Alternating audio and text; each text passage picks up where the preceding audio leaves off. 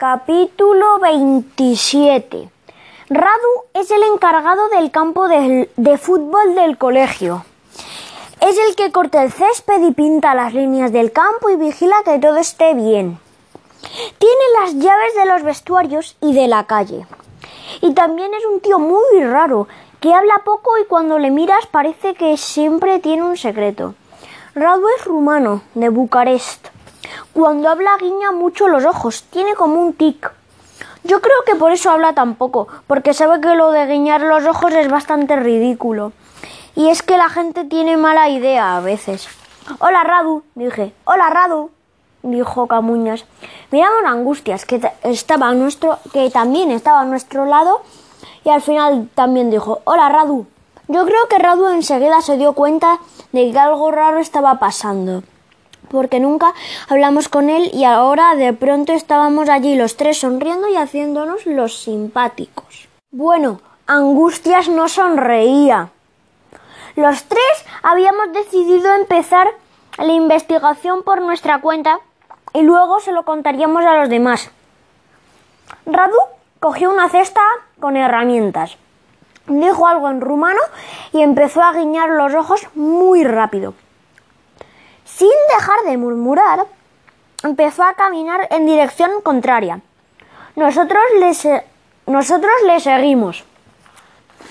Radu, tenemos que preguntarte una cosa importante, le dije.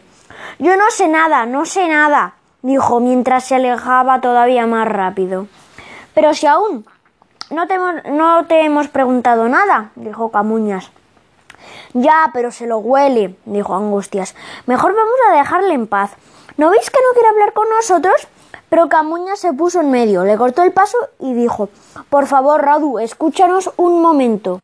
Se paró y nos miró de arriba de arriba abajo, como si fuera la primera vez que nos veía en su vida, aunque en realidad nos veía todos los días. Radu, piénsalo bien, dije yo. ¿Viste algo, algo raro o alguien que no conocieras entrar en los vestuarios el día del partido del Axia? Yo no vi entrar a nadie, dejadme en paz.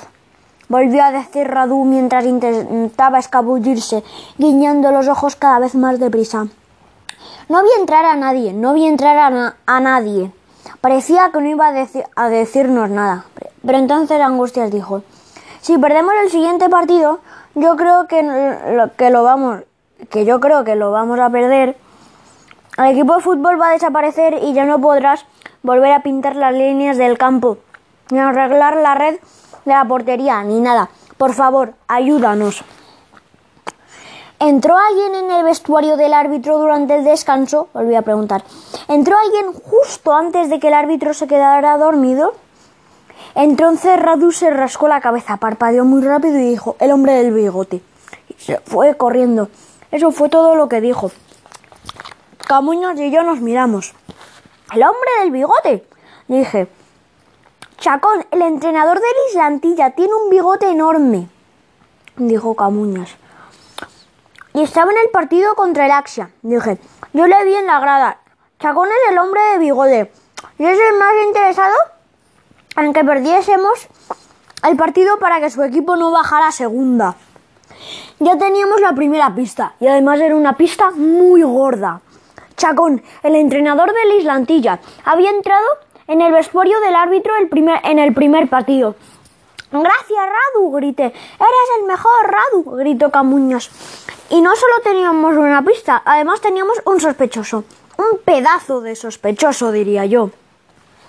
Primero, porque le habían visto meterse en el vestuario. Y segundo, porque tenía un buen motivo para dormir a los árbitros, fastidiarnos a nosotros. El Islantilla iba detrás de nosotros en la clasificación. Estaba todavía más fastidiado, casi no tenían posibilidades de mantener la categoría. Ahora solo teníamos que descubrir cómo lo había hecho y obtener alguna prueba. Teníamos que contárselo a los demás cuanto antes. Esto se pone interesante, dijo Camuñas. Yo diría que esto se pone fatal, dijo Angustias.